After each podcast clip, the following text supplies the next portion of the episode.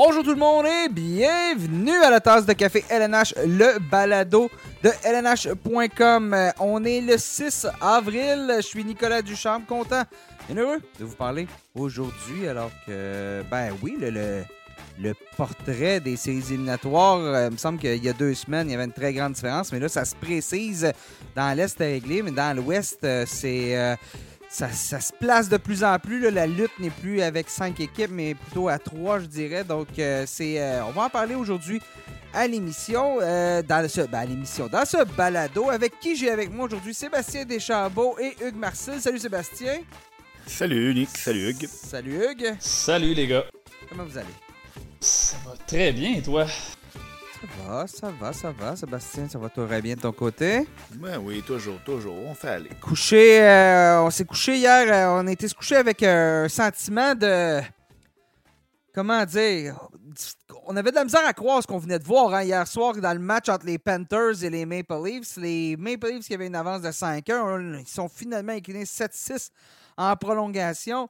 On n'a pas le choix de parler de ça aujourd'hui sur le balado. Puis, bien évidemment, ce match-là ouvre la porte très grande à une discussion sur le Trophée Hart avec les performances de Jonathan Huberdeau et Austin Matthews. Mais ils ne sont pas les seuls qui sont dans cette course-là. Alors ça, ça va être euh, aujourd'hui sur le balado. On va en discuter. On va aussi faire le tour de l'actualité dans la LNH, à commencer bon, euh, par euh, l'annonce de la retraite à venir de Ryan Getzlaff chez les Ducks. Donc, euh, quand même un, un pilier de cette organisation-là qui va prendre sa retraite à la fin de l'année. C'est euh, au menu. On va parler aussi de d'autres choses, de ce qui se passe aux quatre coins de la LNH. Et finalement, en deuxième portion d'émission, euh, notre invité Robert Laflamme, de, ben, no- notre collègue chez LNH.com, va se joindre à nous. On va parler de ce qui se passe chez les Canadiens euh, de Montréal. Mais tout d'abord, avant de commencer, je vous dis, chers auditeurs, si vous nous écoutez sur le site lnh.com, ben, on est content, on est bien heureux. Mais on vous dit aussi que notre balado est disponible sur à peu près toutes les plateformes qui existent de diffusion.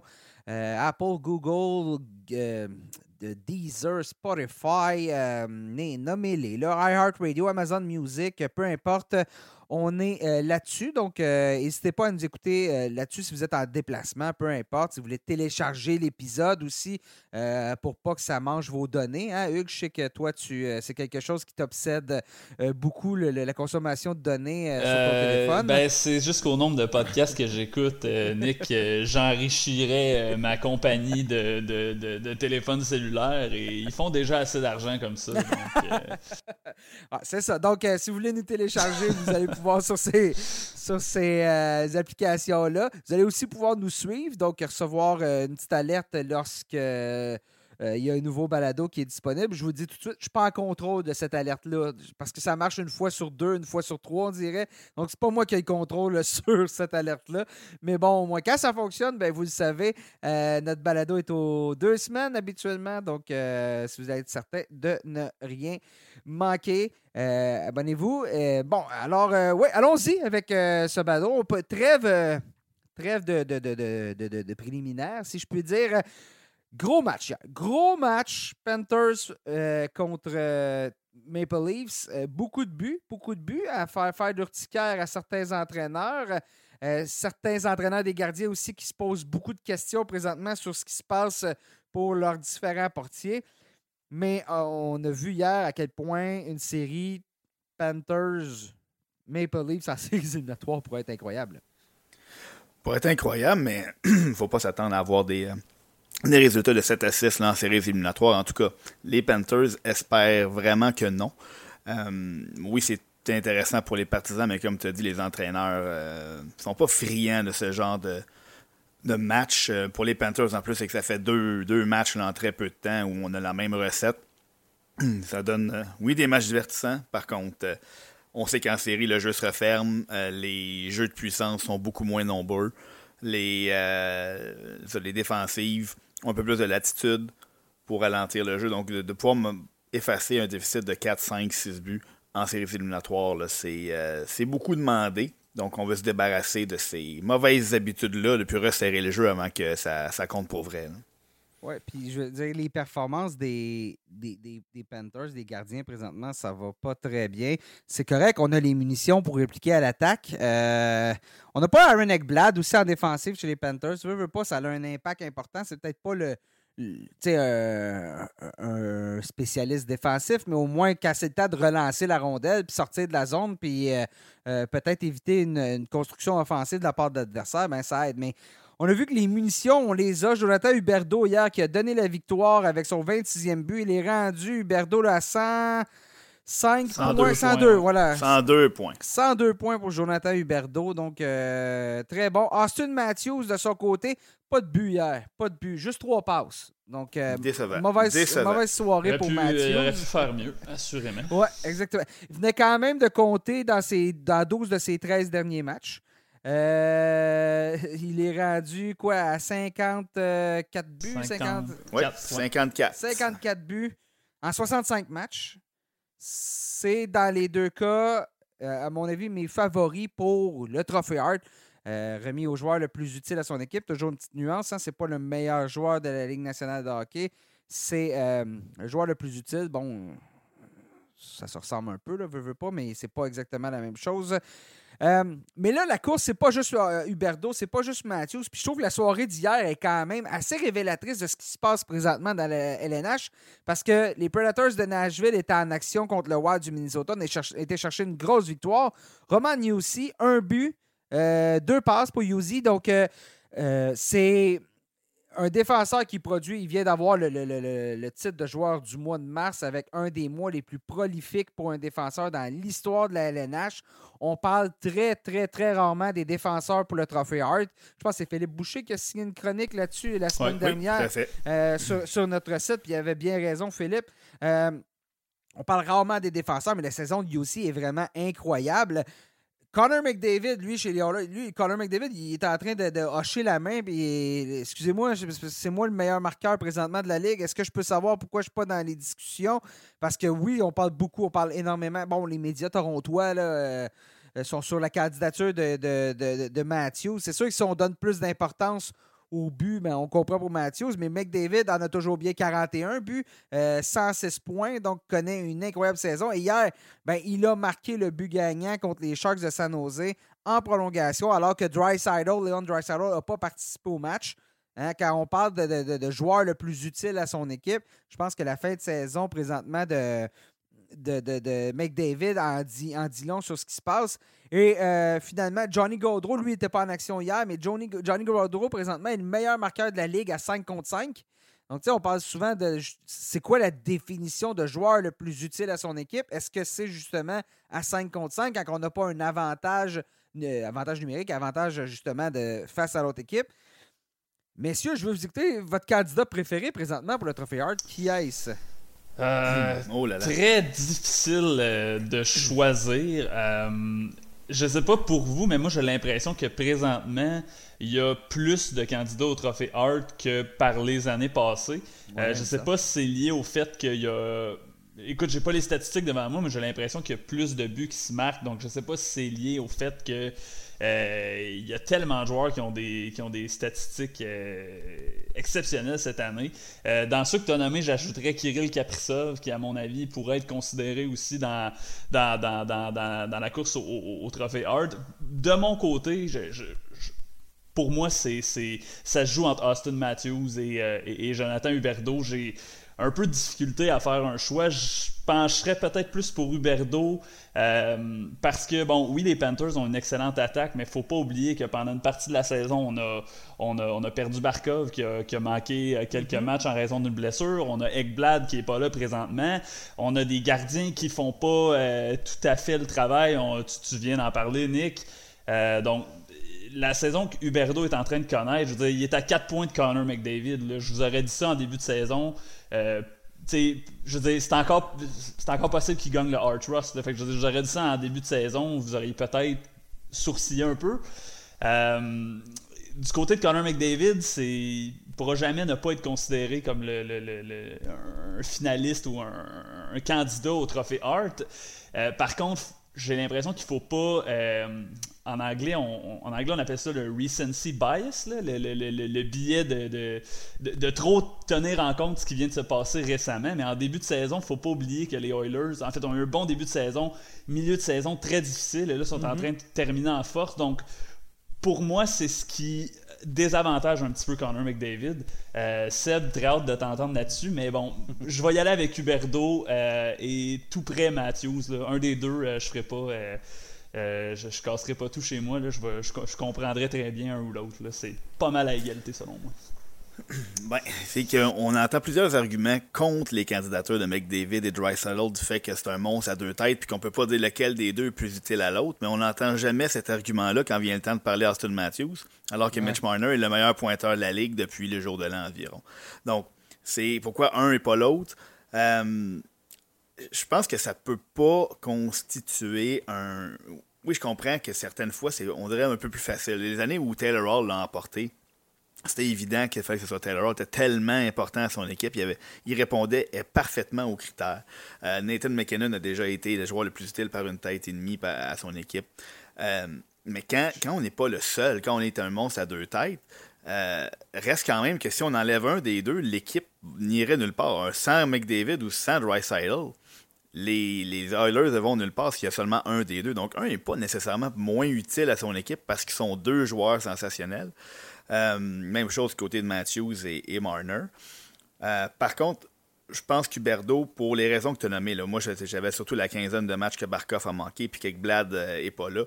Donc, pour, pour cette raison-là, Jonathan Huberdo part avec une longueur d'avance sur tous les noms qu'on a nommés, mais je pense que son principal compétiteur serait Roman Josie dans ma tête. Juste parce que il est tellement vital à cette équipe-là que plusieurs ne voyaient pas se battre pour une place en série, moi le premier. Euh, et, la saison qu'il connaît, elle est vraiment magique. Euh, oui, comme Nick le dit, les défenseurs n'ont pas la cote au Trophée Hart. Euh, mais Roman Josie, la façon dont il joue, donc il, mène cette équipe-là, qu'il la met sur ses épaules, sans rien enlever là, Philippe Forsberg, qui connaît lui aussi une excellente saison. Euh, Josie est une coche et demie d'avance sur, euh, au niveau de l'importance à son équipe. Euh, il y a aussi Saros qui, connaît une très très bonne saison aussi, faut à ne pas négliger, mais c'est vraiment Roman Josie qui tire l'équipe à lui seul ou presque vers le haut. Et un nom qu'on n'a pas nommé, on dirait qu'il lui se faufile, Igor Chesterkin, un peu la même chose au niveau des gardiens qui n'ont pas toujours la cote. Mais c'est à lui que revient la grande majorité des, des mérites là, pour les succès des, euh, des, Rangers depuis le début de la saison. Il est, tout simplement phénoménal. Euh, euh, si j'avais voté aujourd'hui, mon vote irait à Jonathan Huberdeau pour l'ensemble de son œuvre, pour le fait qu'il a été seul à quelques moments. mais j'aurais beaucoup de difficultés là, à, séparer lui et Josie là, de, de mon bulletin de vote. Et, dans le cas de dans d'Huberdo, bon, on, on, parle, on parlait de McDavid. Ben, autant Huberdo que McDavid, euh, on parle de monstres à deux têtes, mais ils ne sont pas sur le même trio. Exact, exact. Euh, on parle souvent de ça. Comme tu dis, Matthews, Marner sont vraiment toujours ensemble. Mais McDavid et, et, Dry à part un avantage numérique, un avantage numérique, ils sont évidemment toujours ensemble. Euh, et toujours sur la glace aussi. mais sinon, ils, évoluent sur des, des, trios différents. Et c'est ce qui les rend très utiles dans le sens où chacun sur leur trio, ils fonctionnent à plein régime. Donc, ça donne énormément d'options à un entraîneur. Ça donne beaucoup plus de profondeur à l'équipe. Euh, ça les rend, à mon avis, beaucoup plus utiles à leur équipe qu'un Matthews Marner qui fonctionne ensemble sur la même unité.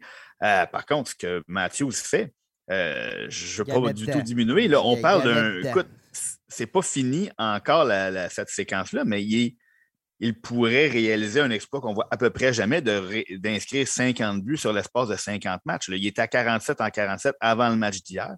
Donc, maintenant 47 en 48 à ses 48 derniers matchs. S'il réussit un 50 en 50 avec trois buts à ses deux prochains matchs, là, on parle d'une saison qui, passe à l'histoire quand même. Puis, on ne peut pas enlever ça à un joueur de sa trempe qui vraiment élevé son jeu d'un cran depuis euh, plusieurs semaines. Euh, s'il n'avait pas raté quelques matchs en début de saison, on, aurait peut-être droit à une saison record. Donc, c'est quelque chose qu'il ne faut pas tenir compte. Mais oui, le fait qu'il évolue sur le trio de Marner, contrairement aux deux autres chez les Oilers, ça, ça, dire que ça enlève beaucoup de valeur à sa candidature, mais ça fait passer les deux autres une petite petite chose, une, petite coche en avant. Oui, puis je regardais Matthews depuis le, 24 novembre. C'est vraiment là que ça s'est mis en marche dans son cas. 47 buts à 48 matchs. Donc, tu sais, ton 50 en 50, on, est là-dessus. Le plus proche ensuite, c'est Kirill Kaprizov du Wild, qui, à mon avis, pourrait être dans la discussion même pour le Hard parce que lui répond énormément à la, à la description de ce que c'est le joueur le plus utile à son équipe. Il y répond euh, énormément. Ben, il a 35 buts. Par à Matt Zuccarello présentement. Euh, lui, il va, il, va, il va, te le dire s'il est utile. Euh, je l'ai pris dans tous mes poules. Je veux dire, Matt Zuccarello présentement est en train d'avoir la saison de sa vie. Excuse-moi de t'avoir coupé, Nick. J'ai été impoli là-dessus, mais je veux dire, 71 points en 61 mm-hmm. matchs. Je veux dire, moi, je suis d'avis qu'on n'entend pas assez parler de Kirill Kaprizov peut-être même plus que Romagno aussi. Je, dis, dis pas que je dis pas que je, passerais euh, devant Yossi dans, dans, mon vote au, trophée Hart, mais je fais juste dire qu'on entend encore moins parler de Kaprizov qu'on entend parler de Yossi dans la, dans la course au Hart. Et, et Yossi, je veux dire, on l'a dit, mais euh, jamais on voyait les Predators être dans la course cette année. Euh, pour, les, pour, pour, les séries éliminatoires. Moi, je les avais à l'extérieur des séries éliminatoires. C'était une équipe qui allait être probablement en demi-reconstruction. Euh, Yosi, on se demandait bon, quel type de saison il allait avoir. Jamais, jamais. Et oui, c'est un, gagnant du Trophée Norris, c'est gagnant en titre du Trophée Norris et il ne cesse de progresser, il ne cesse de s'améliorer. Euh, vieilli comme du bon vin. ça existe-tu des vins suisses? Je sais pas.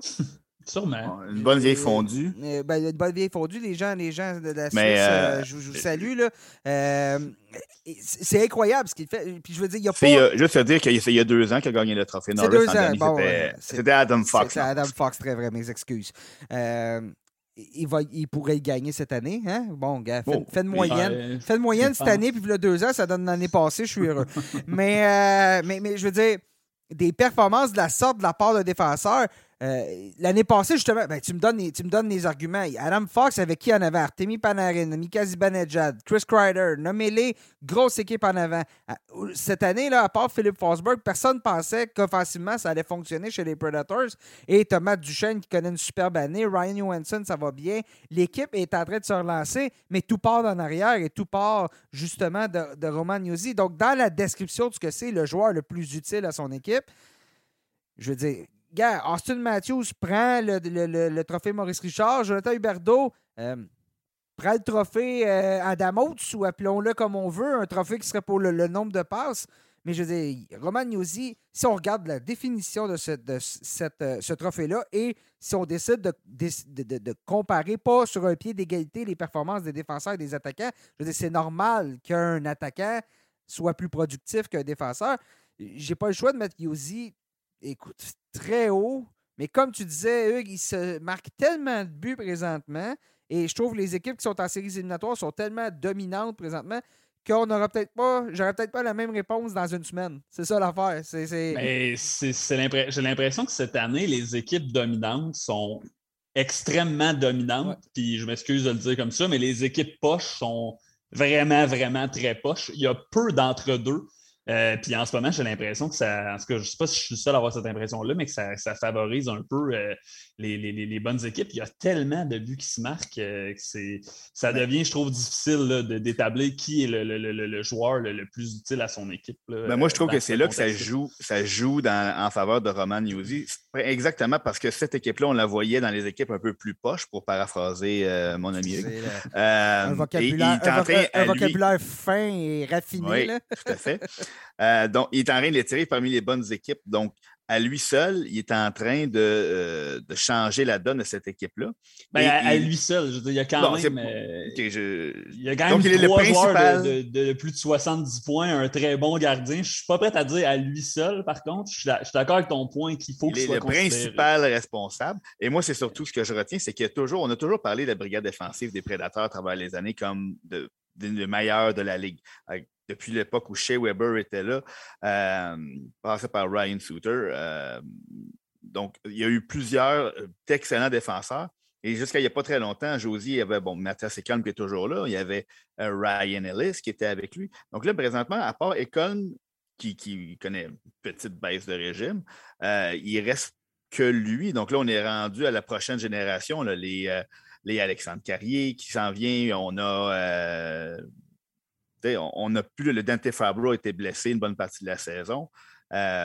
donc, il y a eu beaucoup de roulements à la ligne bleue, mais lui a trouvé le moyen de ressortir de l'eau, de, passer à un autre niveau pour tirer l'équipe vers le haut moi, à mon sens, c'est lui qui répond le mieux à tous les critères, euh, à l'exception du Berdo. Et puis, euh, non, c'est ça. Quand une équipe domine outrageusement, comme les Panthers le font, souvent, il y a plusieurs bonnes raisons pour ça.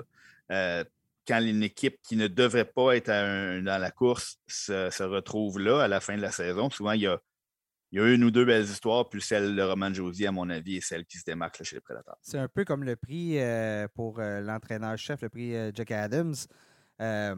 on donne rarement le trophée Jack Adams à l'entraîneur que l'équipe termine première au classement. On donne à l'équipe, on donne à l'entraîneur qui a fait surperformer son équipe.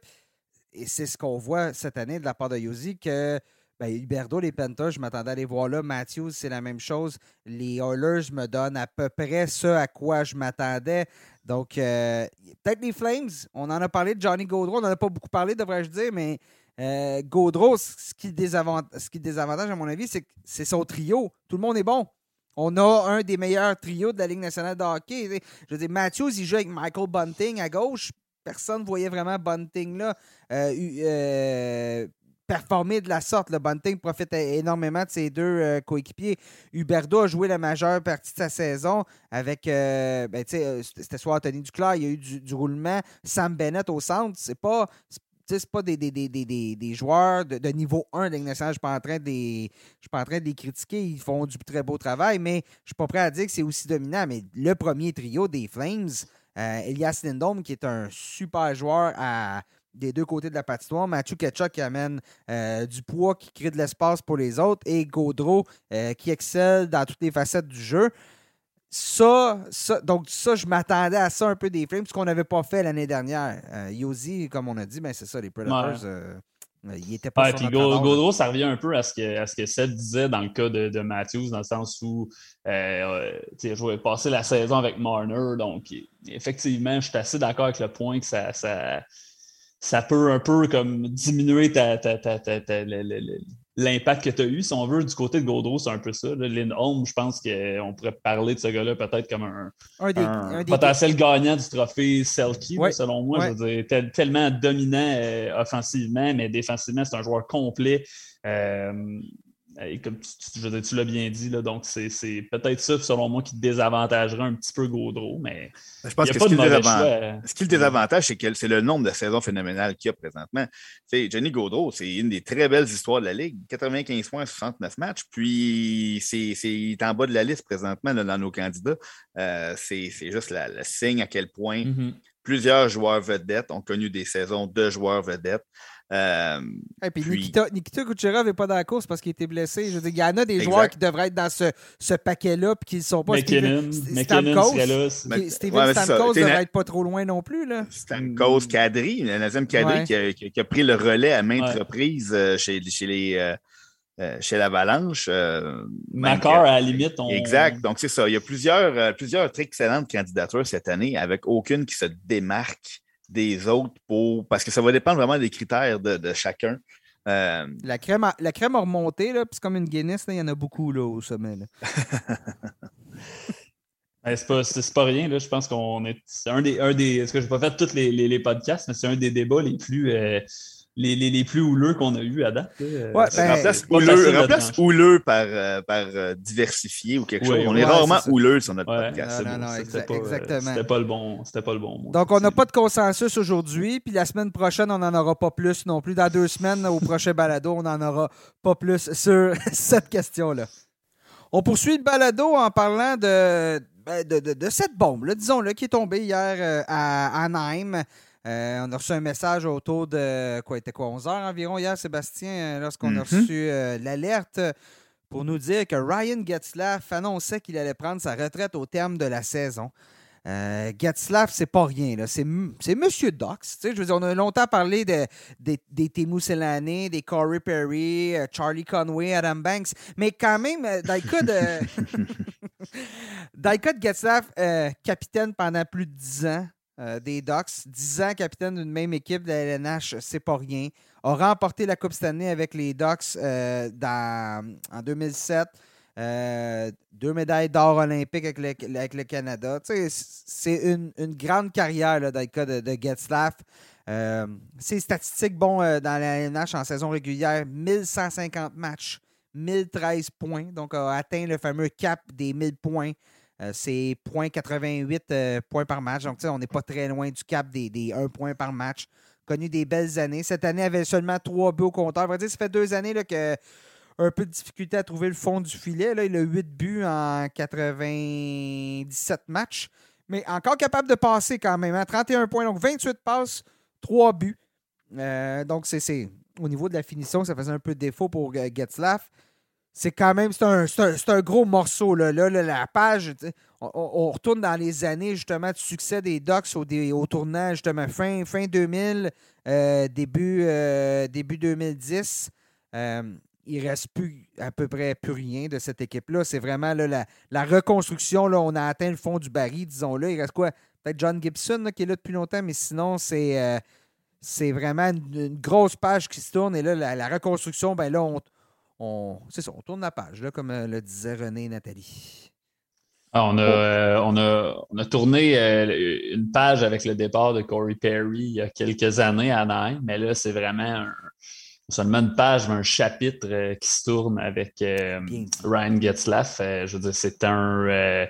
il faut, faut, parler, selon moi, d'un des, un des meilleurs joueurs de, l'histoire des Ducks. Euh, un joueur complet. Euh, je, regardais ça euh, hier, vite, vite, en, parlant de Getzlaff, mais il n'y a, pas beaucoup de joueurs comme lui qui ont été en mesure d'avoir l'impact au sein de son équipe. Là. Capitaine de, la même équipe pendant 10 saisons, puis 1000 points avec cette même équipe-là. Il y a juste 11 autres joueurs dans la, dans la LNH qui ont fait ça. donc, huit qui ont été intronisés au temple, deux, trois autres avec Getzlaff, Crosby et Ovechkin qui sont encore actifs, donc ils ne peuvent pas être euh, au, temps de la renommée. Là. Je sais que c'est le, prochain point sur ta liste de discussion, Nick, le, mm-hmm. temps de la renommée pour mm personnellement, pour moi, ça fait aucun doute, là, sans compter ce qu'il a accompli sur la, scène internationale. Euh, donc, oui, tout un, une page d'histoire, un chapitre qui se tourne du côté d'Anaheim. Oui, et je regarde un peu Getzlaff qui, on en parlait hors micro, là, mais la fameuse QV 2003 euh, du repêchage qui a donné, ben, je pense pas mal une, tout le monde est pas mal d'accord que c'est la meilleure QV de tous les temps, ou en tout cas une des meilleures QV de tous les temps euh, de repêchage, du moins de l'air, de l'air à, tu sais, post, euh, à partir des années 90, lorsqu'on s'est mis à augmenter le nombre d'équipes.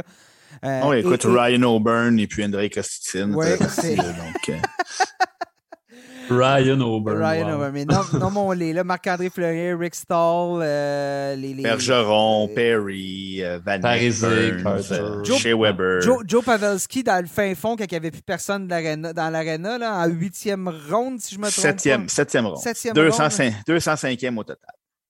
Nate Thompson aussi cette année-là.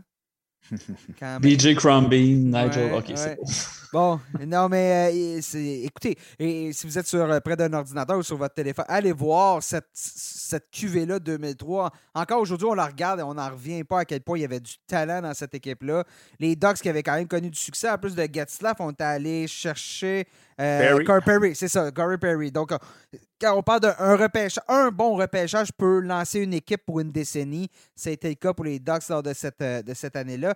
Et ce que j'allais dire, c'est que euh, pas Perry, mais euh, est le joueur avec le plus de points par match. C'est ça que tu me disais, Sébastien? Oui, exactement. Point 88, là, un, petit peu, un petit peu devant Eric Saul et puis bon, Patrice Bergeron, Joe Pavelski. c'est un bel. Dans une cuvée comme celle-là, bon, c'est sûr qu'il y avait beaucoup, tu en avais parlé de, hors micro aussi, il y a beaucoup de défenseurs, là, chez Weber, Ryan Souter, Brent Burns. Euh, c'est des, joueurs de premier plan qui ne vont pas pouvoir maintenir ce, ce, rythme-là de points par match. Euh, des joueurs comme Patrice Bergeron peut quand même être nommé meilleur joueur de sa QV, même s'il n'a pas le, la même moyenne de points par match, même s'il n'est pas très loin derrière. Mm-hmm. Euh, donc, c'est vraiment, tu puis Marc-André, euh, Marc Fleury aussi qui était là, évidemment. Donc, c'est pas, c'est pas un petit accomplissement. Là, j'ai dit Marc-André Fleury, je me mélange complètement de. Non, non, tu l'as. C'est non, il est premier au total. Premier au total, Marc-André Fleury. Exact. Donc, euh, euh, c'était une cuvée vraiment sensationnelle. On a juste à, penser que je pense que dans la première ronde, il n'y a seulement que deux joueurs qui n'ont pas joué 400 euh, matchs, je pense, ou 250 matchs. C'est vraiment il n'y a, presque aucun boss en bon français dans cette cuvée-là. mais au-delà de, sa place dans la cuvée, c'est vraiment sa place dans l'histoire. Vraiment, le, un duo, on a parlé dans notre première partie pour le Trophée Hart de, duo dominant. Euh, n'a jamais remporté d'honneur individuel, euh, mais le trio, le duo qu'il formait avec, Perry, puis, lui ont tellement terrorisé les défensives dans l'association l'Ouest euh, pendant des années. les Ducks ont, vécu une renaissance grâce à ces deux joueurs-là. Puis, euh, on n'a pas jamais reconnu. S'il y avait eu un talent, un trophée de meilleur passeur, peut-être qu'il aurait remporté à quelques reprises. Corey Perry avait une saison magique. Lui a reçu le trophée Hart, mais s'il est séparé de Ryan Getzlaff, ce trophée-là, il ne l'obtient jamais.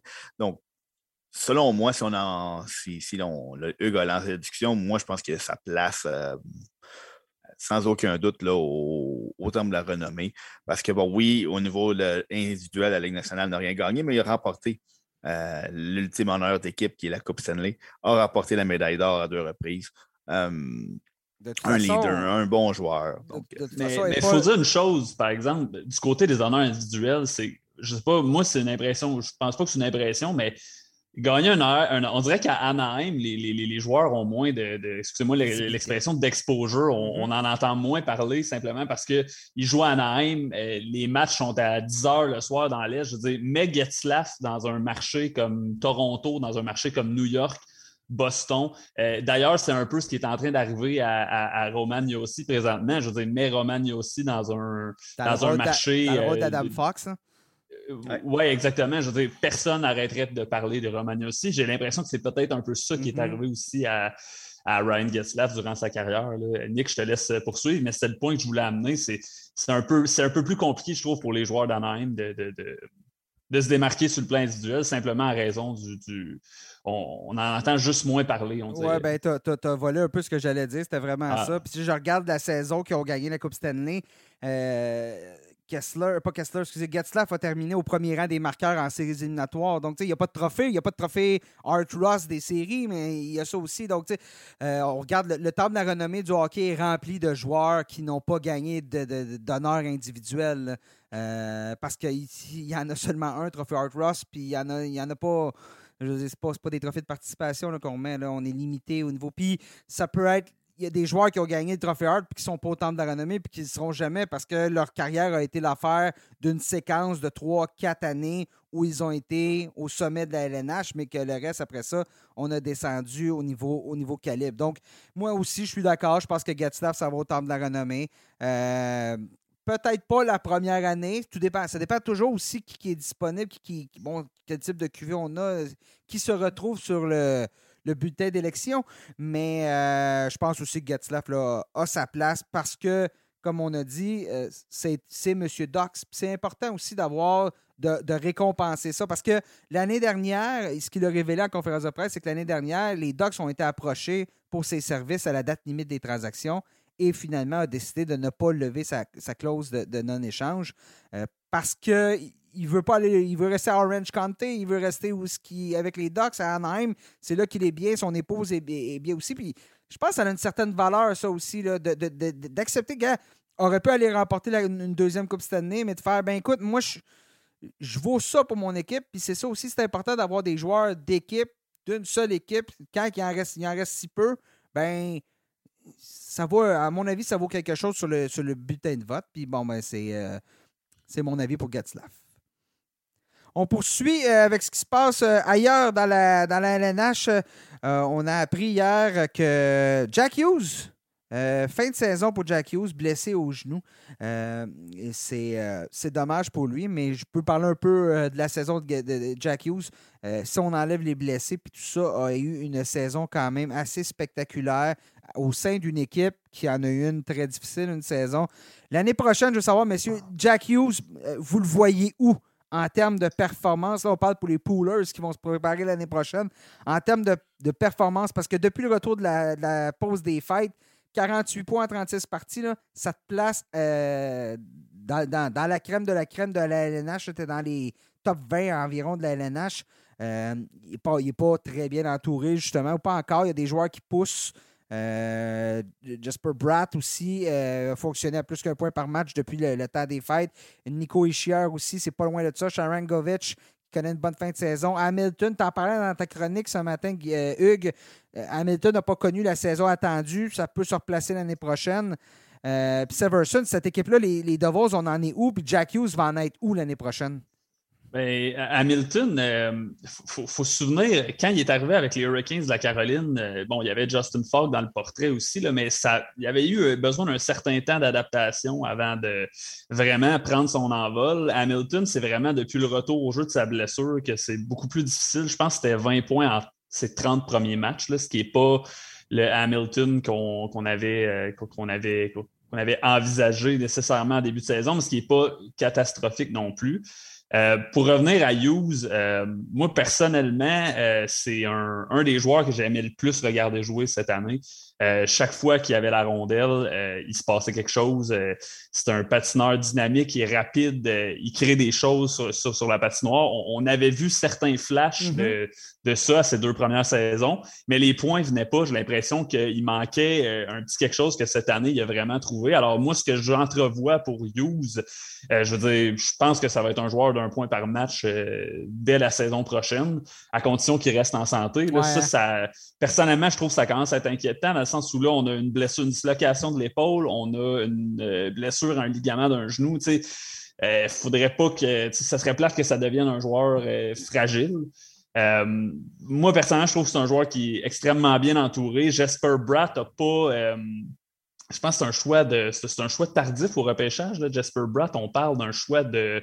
De, sixième ronde, mais c'est un joueur qui est très dynamique aussi, qui, quand on regarde les Devils jouer, on, on sent pas que c'est un joueur cette année qui a été chanceux. Moi, je pense qu'il euh, est pour vrai, entre guillemets. Donc, euh, bien entouré, comme tu l'as dit, avec Ishier. Euh, je pense pas que l'offensive, c'est le, problème des Devils. je pense que le problème des Devils, ça va être vraiment devant le filet. il va falloir qu'ils trouvent une solution. Mais pour Jack Hughes, moi, j'entrevois une, super vedette. Il, a confirmé ce statut-là cette année, été les blessures. L'année prochaine, on va, on va le découvrir. On, va revoir ça encore, c'est-à-dire à condition qu'il reste en santé. Oui, ben écoute, comme tu l'as dit, le, mot-clé, c'est vraiment les blessures parce que euh, bon, l'année dernière, a quand même disputé les 56 matchs de la saison, mais 61 matchs à sa saison recrue, 49 matchs maintenant à sa deuxième, à sa troisième saison dans la Ligue. Euh, il y a plusieurs très, très, très bons joueurs qui ont vu leur carrière dérailler en raison des blessures. On va souhaiter que ce ne soit pas le cas pour Jack Hughes. Euh, je te dis, le problème des Devils, c'est devant le filet le problème des Devils était aussi que c'est l'équipe la plus jeune de la Ligue nationale et on a perdu des, joueurs clés en Mackenzie Blackwood, en Dougie Hamilton. Donc, si on n'est pas capable de remplacer ces joueurs-là ou de les encadrer peut-être avec un peu plus d'expérience, faut savoir quoi faire quand on est confronté à autant d'adversité. Donc, on a fait le pari de miser uniquement sur la jeunesse euh, chez les Devils. Euh, je pense que c'est une meilleure équipe que leur fiche l'indique. Les blessures, évidemment, ont un rôle clé à jouer. on a parler à, à, plusieurs équipes qui, ont, été aux prises, les Golden Knights, les, Canadiens, par exemple. Euh, mais euh, ça reste que Jack Hughes est un joueur vraiment électrisant. Il est déjà un joueur d'un point par match. Donc, ça, c'est déjà réglé. Euh, les joueurs autour de lui vont devenir meilleurs uniquement, un, avec la maturité qu'ils vont accueillir, et deux, parce qu'ils jouent avec Jack Hughes. Euh, ce sont aussi des jeunes joueurs, ils vont prendre de la maturité aussi. Je pense que Jack Hughes, l'année dans une saison où il est en santé avec même l'équipe qu'il a présentement, c'est un joueur qui va flirter avec les 100 points là, dès, l'an prochain s'il peut demeurer en santé. Donc, le, gros si, le gros bémol, tant qu'il n'aura pas prouvé qu'il peut demeurer en santé pendant une saison complète et produire pendant une saison complète, encaisser les, les, contacts, les, rigueurs d'une longue saison, parce que c'est sûr qu'il y a certains qui vont être ciblés par les joueurs adverses. on va chercher à le frapper. Euh, un joueur comme Patrick Kane, qui n'est pas un joueur de gros gabarit, a appris toute sa carrière à ne pas se faire frapper. Donc, Jack Hughes doit passer par la, même, trajectoire, le même, processus. Euh, quand il va réussir à, conserver ce qui fait de lui un joueur spécial, mais à éviter les blessures, on va, possiblement trouver qu'on a, on a tout un joueur spécial entre les mains. Chez et, en plus, il peut être, euh, euh, voyons, euh, pas protégé, mais appuyé ouais, par Nico Ischier, qui, dans le cas d'Ischier, on, se posait beaucoup de questions sur lui en début de saison parce que sa production des, des deux dernières années n'avait pas été incroyable cette année 50 points en 61 matchs et justement là, termine la saison en force avec près d'un point par match. Mais là, si tu as deux centres de qualité, euh, ça force les équipes à, placer un peu leur pion, pas toujours opposer tes meilleurs éléments contre, euh, contre Jack Hughes. Ça va aider aussi. Donc, il y a un processus, mais je pense que oui, approcher le, stade du un point par match, là, on, est, euh, on se rejoint là-dessus, messieurs. En terminant, oui, t'allais ben, as deux. Ce que j'allais juste terminer en disant, le, le, problème, c'est que tu as deux centres fragiles. Nico Ischier aussi a une certaine propension aux hmm. blessures. Euh, cette année, euh, si je ne me trompe pas, il y en a eu cette année, corrigez-moi si je me trompe. une fracture à la mâchoire. Euh... c'est ça, fracture la mâchoire. Je me souviens plus exactement de sa blessure, mais il me semble qu'il a raté des matchs. Il a raté une dizaine de matchs environ. il a raté une dizaine de matchs. Les, par, par le passé, c'était comme ça aussi. Euh, lui aussi, je serais curieux de voir là, sur une saison complète en santé parce que cette année, il y a une, on n'entend pas beaucoup parler, 50 points en 61, 61 matchs, c'est excellent. Donc, mm. euh, mais bon, lui aussi doit demeurer en santé. Euh, disons que les Devils, avec deux centres fragiles, ça pourrait mal tourner rapidement. C'est tout ce que je voulais ajouter. Ça va prendre un peu de chance dans, les, dans les deux cas. c'est mon, mon, erreur. L'année dernière, c'était la fracture à la mâchoire pour, euh, pour Ischier. C'était le, ah, au bas du corps, au bas du corps à quelques reprises cette saison pour Peut-être un, peu, un peu de COVID aussi, peut-être. là. Oui, en début, euh, début de saison, effectivement. Au mois de décembre, il y a eu, euh, il y a, je pense qu'il y a eu une longue, grosse éclosion de COVID chez les Oui, c'est ça, exactement. Euh, On poursuit avant d'accueillir Robert dans le, dans le studio. Donc, on poursuit avec ce qui se passe à Vegas chez les Golden Knights. On vient de gagner nos cinq derniers matchs. On est ce matin pas en séries éliminatoires. Euh, on a encore un, déficit à aller chercher. C'est-à-dire que, bien évidemment, ce qui s'est passé avec les Golden Knights, c'est qu'on a disputé nos matchs un peu plus rapidement que les autres équipes euh, dans, l'Ouest. Alors, euh, on est en, troisième place de quatrième as, si, je peux dire, avec 82 points en 71 matchs. Les Stars qui sont devant en ont 83 de plus, mais on a deux matchs en main et les Predators en ont deux points d'avance avec deux matchs en main aussi. Alors, ma question, est-il trop tard pour les Golden Knights? Trop peu, trop tard? Ou est-ce qu'on a encore pour les 11 matchs qui nous restent à jouer? On est capable d'aller chercher, ça va prendre beaucoup, beaucoup de victoires. Ça va prendre de la chance, ça va prendre un peu de tout. Mais est-ce qu'on peut réussir à entrer en séries éliminatoires chez les Golden Knights? Tu m'avais posé cette question-là à notre dernier balado il y a deux semaines. La réponse aurait été fort probablement. Il y avait des équipes qui se pointaient derrière, comme les Canucks. Euh, les Jets commençaient à essayer de se pointer le bout du nez. rien, rien, rien n'allait chez les, chez les Golden Knights. Les blessures frappaient encore. Les Robin Leaner était blessé. On n'a toujours pas revu Paturity depuis très longtemps. Mark Stone, c'était, ça s'éternise. Euh, je, t'aurais répondu fort, probablement qu'il est trop tard. Bon, évidemment, une chance qu'on n'a pas fait il y a deux semaines parce que là, j'aurais eu l'air fou. Euh, et là, il remporte cinq matchs en ligne. Est-ce qu'il est trop tard? Non, absolument pas, parce qu'ils sont directement là dans la course. Là. On, a des équipes qui n'ont pas affiché le plus de constance cette année, les Prédateurs, les Stars. Donc, c'est sûr et certain que, puis même, on peut aller plus haut avec les, les, Kings. Là. Si, euh, si, Vegas réussit à aller chercher les Kings, euh, les Kings qui surprennent aussi cette année, mais c'est une jeune équipe. Donc, si jamais on devait s'enfarger dans les fleurs du tapis en, bon français, euh, les Golden Knights sont, sont, là. Et puis, on parle d'une des rares équipes qui a disputé plus de matchs que, mm-hmm. les, euh, que les Golden Knights. Donc, est-ce qu'il est trop tard? Absolument pas. Est-ce que ça va prendre que des as s'alignent un petit peu à gauche, à droite? Oui, parce que on n'a pas nécessairement notre sort entre nos mains. On peut remporter tous nos matchs jusqu'à la fin de l'année, mais si les autres équipes devant nous les remportent aussi, ben, on n'y est pas. Euh, c'est on a parlé de blessures tout à l'heure, les, Golden Knights, lourdement éprouvés par les blessures. C'est sûr et certain que bon, ça fait partie de la réalité de la Ligue nationale. Mais on a tellement mis tous nos œufs dans le même panier avec Vegas que ce serait quand même une catastrophe si on devait rater les séries éliminatoires. Oui, et ça, on a, je regarde le calendrier, ce qui reste comme match à jouer au niveau de la difficulté du calendrier. Euh, les Stars et les Golden Knights, bon, l'adversaire a une moyenne de, points, de, points euh, euh, moyenne de pourcentage de points, oui, cette saison de 529. Donc, on est à égalité. Donc, on a un calendrier environ similaire du côté entre les Stars et les Golden Knights.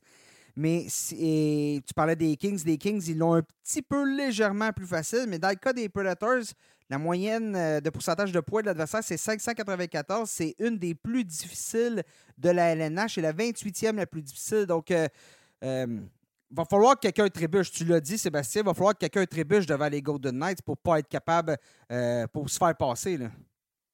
Ben, moi, j'aurais tendance à dire que c'est trop peu, trop tard. La seule, la seule chose que je vais te donner aux Golden Knights, c'est que l'équipe qu'ils ont à dépasser, c'est les Stars de Dallas. Et moi, cette année, les Stars de Dallas, c'est une équipe que je regarde et un soir, je me dis, bon, c'est une équipe qui peut aller loin en, séries éliminatoires. Et, le lendemain, je les regarde et je me dis, bah, ben, ils feront pas une série.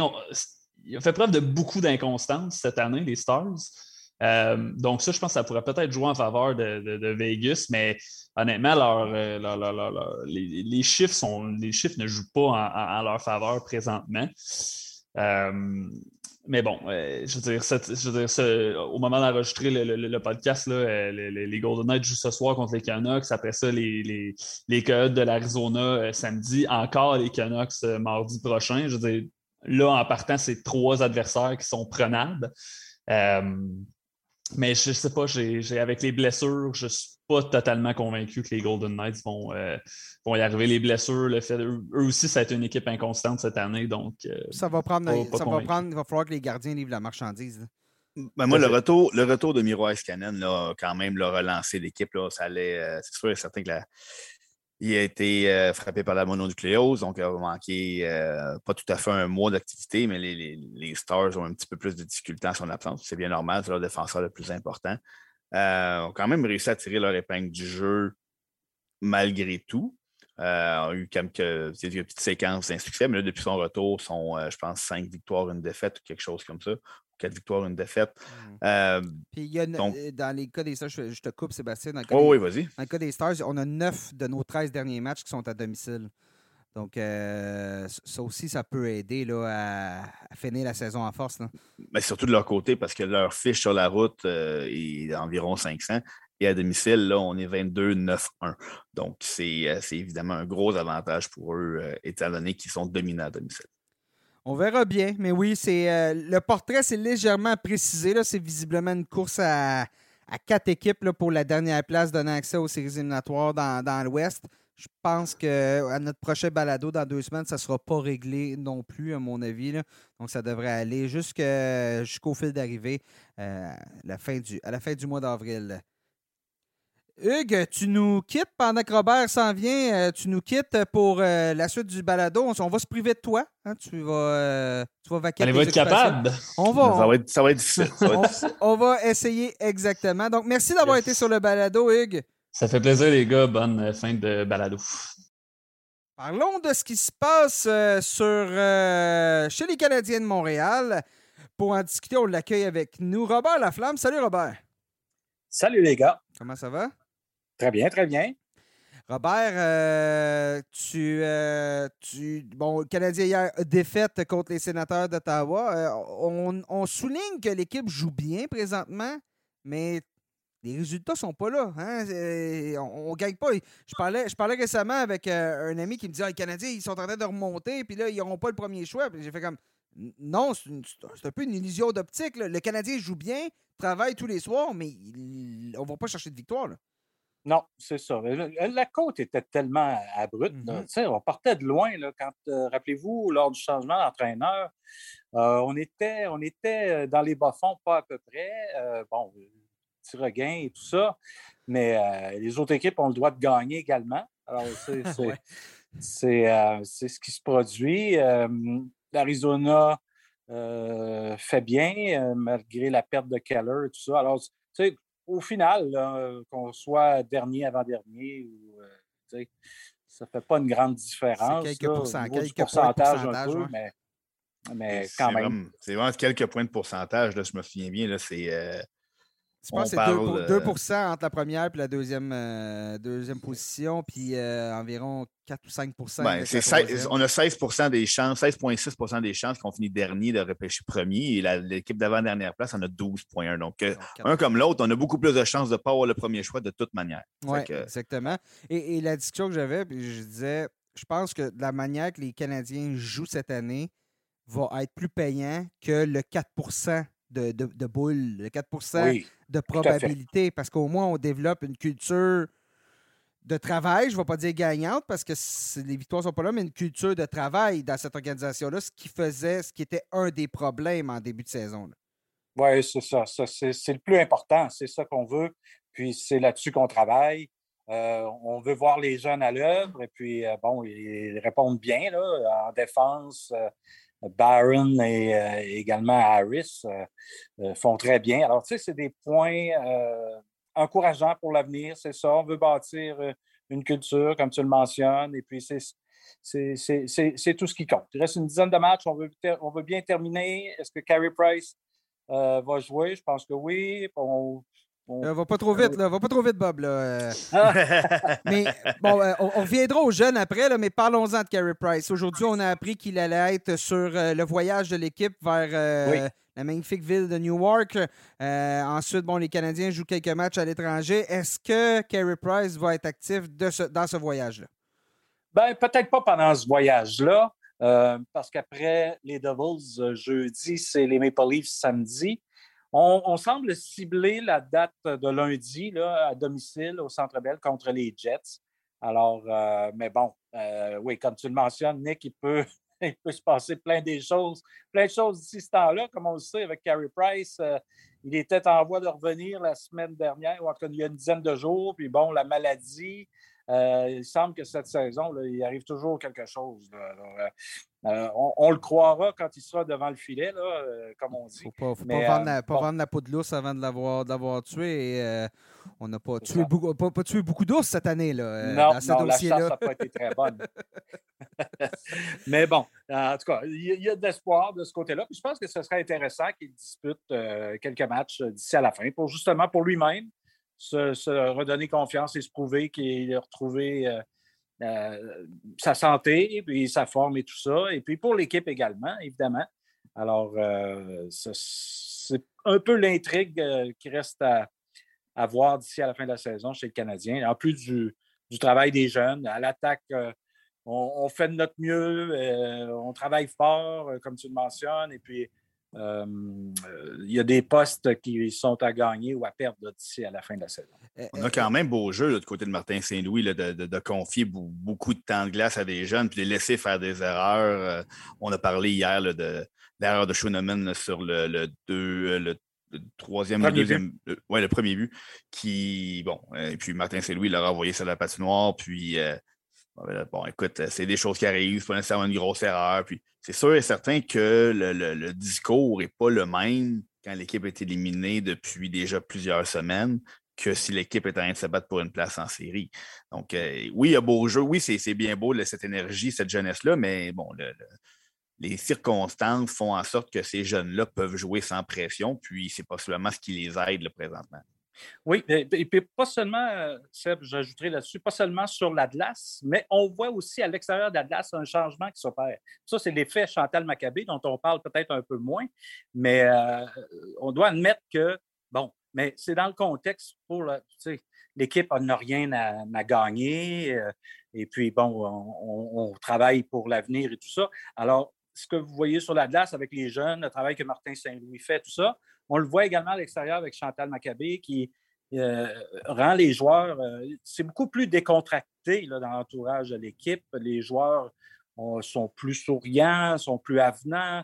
Euh, on, est moins tendu quand on s'adresse aux médias. Alors, tu sais, c'est ça, c'est une fin de saison qui ne veut rien dire. Alors, tu sais, on, va attendre vraiment au début de la prochaine saison pour voir si la culture à ce niveau-là va également changer. Mais moi, j'ai remarqué ça dans les dernières semaines, puis je trouve ça rafraîchissant et encourageant également. Alors, si on peut décoincer un peu cette organisation-là et permettre aux joueurs de, s'exprimer autant sur la glace qu'à l'extérieur. je pense que tout le monde sera gagnant, les partisans et puis l'équipe. Euh, t'en, as, glissé un mot là, tantôt, mais euh, bon, euh, Justin Byron qui a marqué son premier but hier, c'est bon, c'est ajouté à la ligne bleue. voyons. Harris. Harris, bon, Jordan Harris, merci. Il s'ajoute aussi. on a, dans les dernières années, on a souvent dit que les Canadiens hésitaient à faire de la place à leurs jeunes, leur donner des responsabilités tout de suite en partant, leur donner du temps de jeu. Puis là, Martin Saint-Louis qui rompt, rompt avec la tradition. Euh, et, leur pardonne hein, les erreurs. Tu en parlais, Sébastien, on pardonne les erreurs.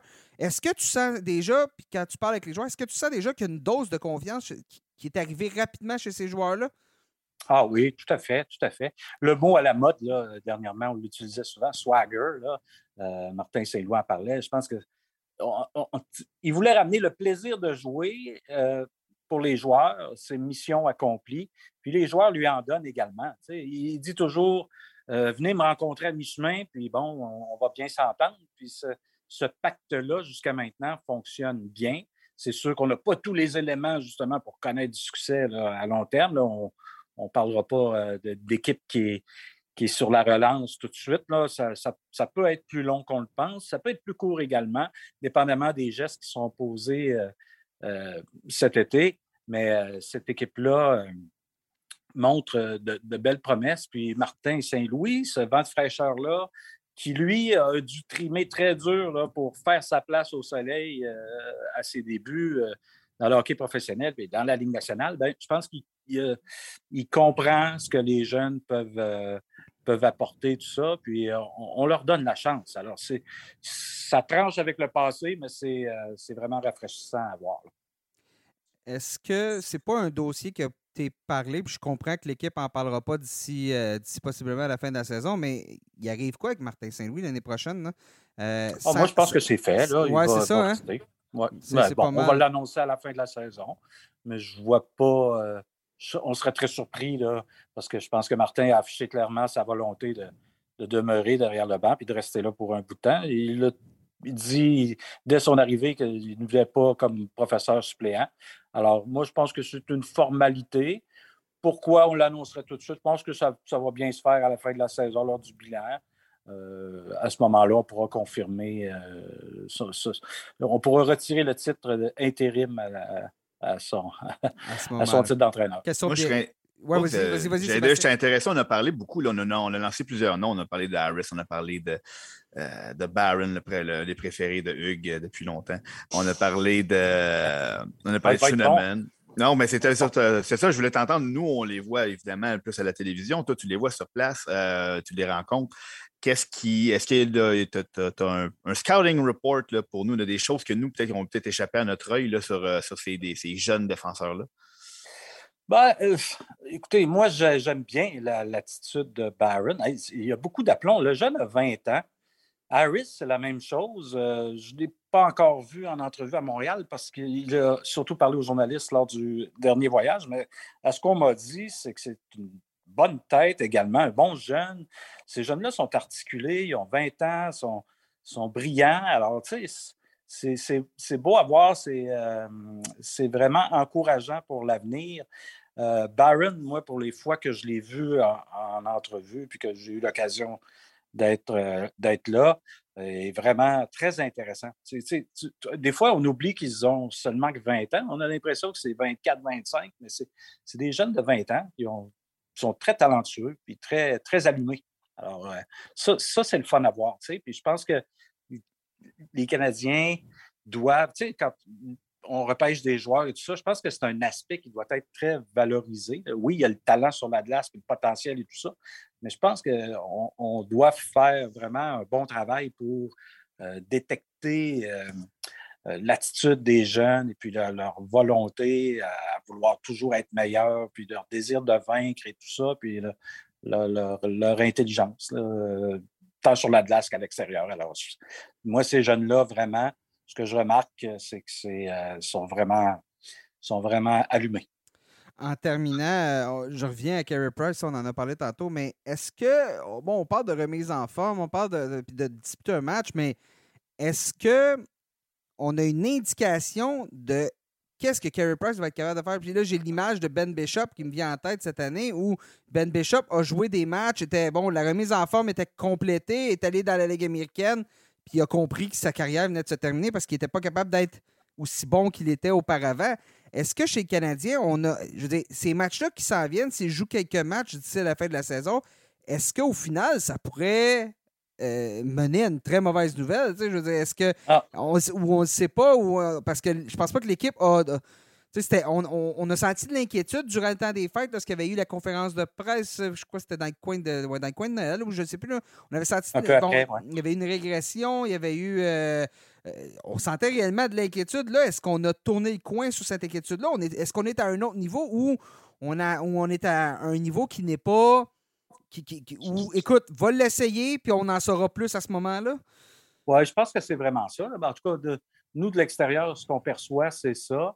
Euh, c'est dur à dire parce que, tu sais, puis Martin Saint-Louis, c'est drôle, les questions sont posées sur Carey Price, puis je sais pas. Je sais pas. tout de suite, on dirait qu'il fait la demande au, département des communications de ne pas lui donner de nouvelles sur Carey Price pour ne pas avoir à nous mentir ou en tout cas pas avoir à, nous dire ou peut-être qu'il sait. Que tu sais pas peut pas faire mal.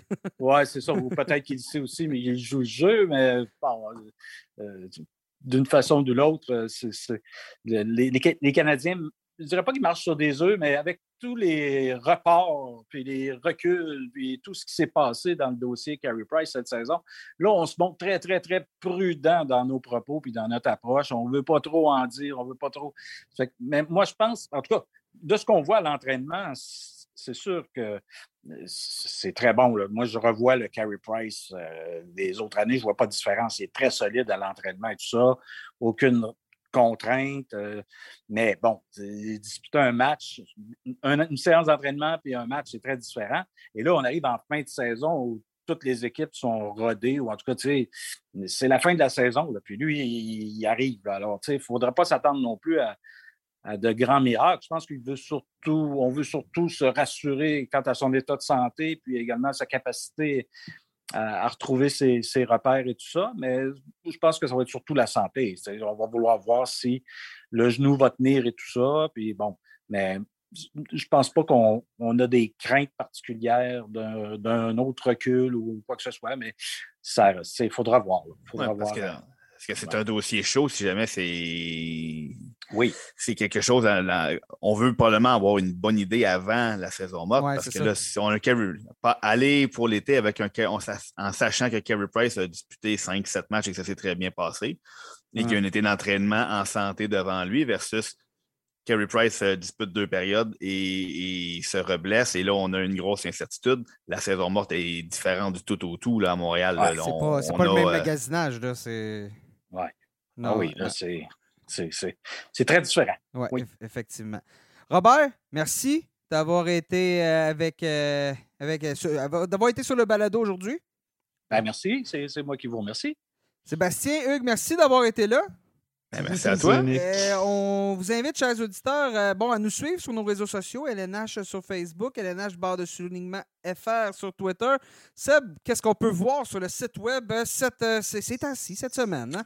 Écoute, là, nous, on, est, bon, maintenant que la date limite est derrière nous, on reprend un peu notre, train-train habituel, nos chroniqueurs qui sont là.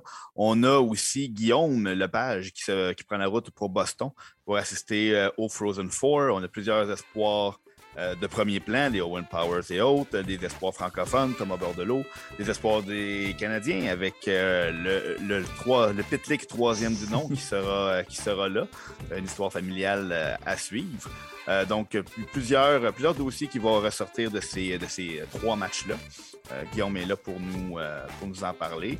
le Bureau central de dépistage de son côté est à finaliser ses listes finales en vue du prochain repêchage. On a bon, nos chroniqueurs, évidemment, euh, Philippe Boucher, Pascal Dupuis, Jocelyn Thibault, Anthony Marcotte qui nous a signé un texte aujourd'hui sur euh, Vincent Desharnais, défenseur format géant de l'organisation des Oilers. Ah ben c'est parfait ça. Alors messieurs, merci encore. Prochain balado dans deux semaines. Chers auditeurs, on espère que vous allez être euh, à l'écoute. Abonnez-vous, suivez-nous sur les différentes plateformes de, d'écoute de, partout où vous écoutez vos balados, vos podcasts. Seb, Hugues, merci encore. Nick. Et chers auditeurs, merci d'avoir été là. On se reparle très bientôt.